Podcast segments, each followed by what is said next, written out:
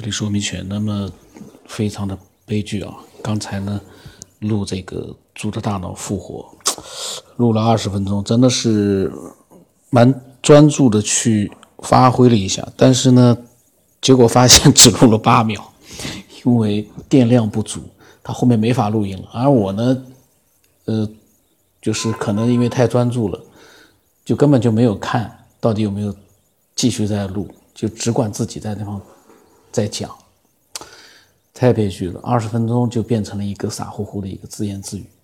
那么再录一遍吧，再录一遍跟刚才不一样了，刚才的激情已经没有了，激情过，激情已经过去了，现在就比较，嗯，比较懊恼，比较郁闷的，再把它录一遍。这个呢，确实是一个疯狂的事情啊，关于猪大脑复活。嗯，四月十八号。在《自然》杂志上面的一篇论文，耶鲁大学的科学家呢，他呢是这样的，我把这个过程呢简单的叙述一下啊。他们是把那个模拟供血系统插入了三十二个已经死亡的猪大脑，然后发现哦，猪的大脑恢复了部分功能。那么他们呢已经研究了六年了，呃，已经用三百只猪脑进行过实验。他们想探究一个问题：人类有没有可能在不解剖的情况之下呢，在一个完整的大脑上研究脑细胞？首先呢，在二零一八年啊，去年，他们去屠宰场找来了三十二头生猪，然后呢，宰杀之后割下脑袋，然后进行了清理，呃，运回实验室。在实验室里面啊，他们把大脑组织从猪的头部分离，放在单独的实验舱里面，然后呢，将主血管连接在了一个特制的化学药品混合液里面。这个时候，猪大脑已经死亡了四个小时。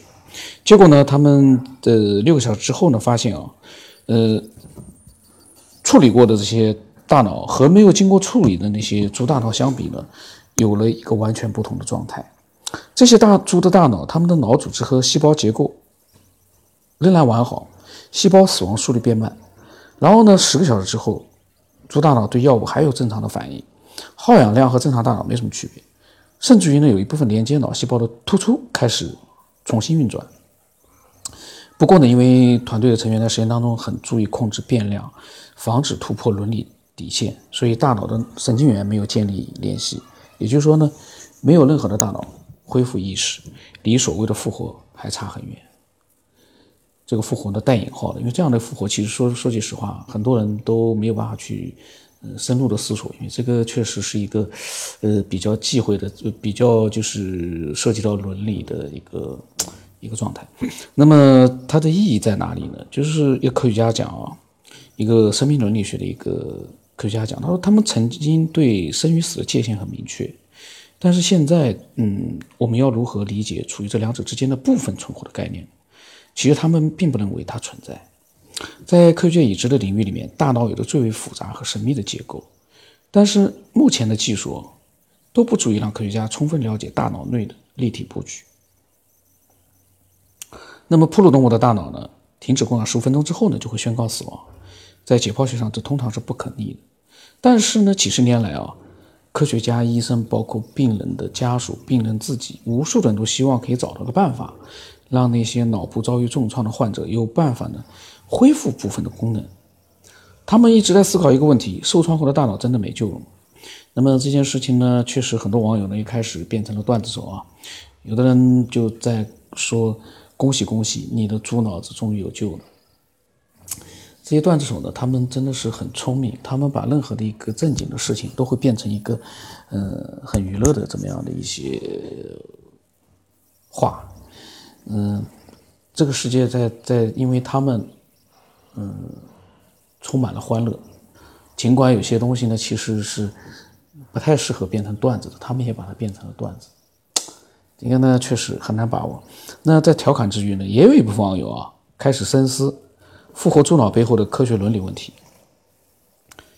有一个网友说：“他说我觉得好可怕，自然规律被打破会引发多少资源抢占、掠夺等一系列事件。”然后呢，也有个网友说呢：“生老病死本来就是自然规律，探索科学很好，违逆规律就不好了。”嗯，还有个网友说呢：“如果一个人不想死，然后可以用另外一个另外一个人的血液来延迟，想想就恐怖。”嗯，不管这样的一个这场研究的一个伦理的一个方面有没有争议啊，但至少表明一件事情：人类对于脑死亡的认知还只是一点点一点点。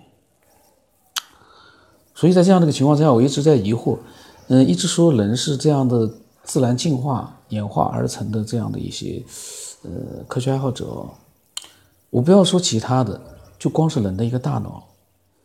到现在，科学家研究了几十年、上百年，没把它弄明白咋回事儿，就不要说再造一个大脑。那么，请问，它是怎么样自然而然的进化演化过来的呢？可能吗？这么先进的一个科学技术的条件下，我们想要去研究，不要说去做出一个大脑了，我们就是研究它还没研究明白呢，怎么指望？自然进化出来一个复杂的大脑，而人体不光是一个大脑复杂，人体的每一个部分都很复杂。嗯，总之呢，这个很有意思。那么我呢看到了之后呢，我今天也把它发到群里面。群里面呢，嗯，也有就是听众啊，也有爱好者群群里面的爱好者呢，也分享了想法。那么。有一个爱好者呢，他是姓翟，他的名字呢是记忆枕厂家，嗯，他应该是个女性的一个听众，然后他对科学的这个方面他非常的有兴趣，有很多自己的想法，然后我跟他也有很多聊天，到时候把它录出来。那么他说，他说下一步该研究输送。人造血液给死亡的心脏、脑和心脏都复苏，死人就可以复活了。活过来的人或许是弱弱智，或许是异能，他还能回想灵魂出窍或者是灵魂回归的过程。我说那有点不可思议。大脑是人体的一部分，如果让人的全部身体系统起死回生，估计还要很久很久。不过对破案是不是有帮助呢？被谋杀的人在短时间内可以恢复大脑意识。那么百感哒哒说，群友啊，科学爱好者。他说：“灵魂是信息的集合，大脑死亡意思维呢，意识都已经消散，即便是起死回生，也只是肉体活着，但是思想已已死。有些人呢，脑袋受伤失忆，大概也是如此吧，能恢复的也是极少。那么我说，我说那还是把意识转移到虚拟世界去更可靠谱，就像阿凡达那样，以后每个人都最终都活在生活在虚拟世界里面。嗯，因为呢，我觉得那样一个状态是我其实觉得蛮好的。”就是当人的肉体死亡之后，我们的意识和思想都生存在一个虚拟的一个世界里面，而这个意识和思想在虚拟世界里面，它跟真实世界里面有完全一样，都一样。然后它跟真实的我们现在所在的真实世界，它可以进行一个交流，它也可以跟同样在虚拟世界里面的其他的一些意识和思想的进行一个交流，那是多么美好的一个存在！你不占用任何的一个地球的上的一个人类所需要的一个。各种各样的能源，呃，那么当然稍微的啊，为了这个创建这样的一个虚拟世界让它存在，可能需要花费点资源，但那个是对人类来说还是小意思。那那样一个状态下面，你可以永远就跟活在真实世界里一样，你有自己的思想，你还可以去思思思索、交流、娱乐，保持一个最好的一个身体的状态那样的感觉，也还是很美妙的。那个呢，其实是我觉得，未来如果说能这样。子做的话，那就太好了。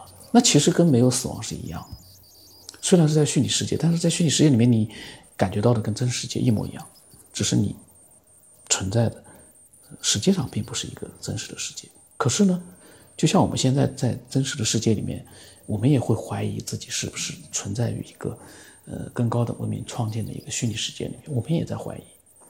我们的感觉是完全真实的，我们到时候在虚拟世界里面也是同样的。那么，如果说嗯，听众有各种各样的一个自己的想法呢，都可以添加我，把它分享给我。那么，嗯，我的微信号码是 x 五三四七八五八四五。有的时候我的声音啊，有时候是比较小一点，没有那么有力，因为我是想的，嗯，保保存它一个比较自然的这样的一个状态。所以呢，我也没有刻意的。即便我这个声音不大，我每次录个两集下来，我就觉得嗓子有点哑。所以呢，我呢是就可能因为有人已经在反映了，说这个声音为什么那么轻？我在想，反正能听得见，我觉得也可以了。如果听不见的话，就听那个声音大一点的。因为有的时候我是呢有一种说话的时候太随意了，那种有气无力的。哎呀，怎么办呢？嗯，互相适应吧。那么今天就先到这里吧，因为之前录了一期没了，现在呢，我快速的再录一期，嗯，那么先到这里了。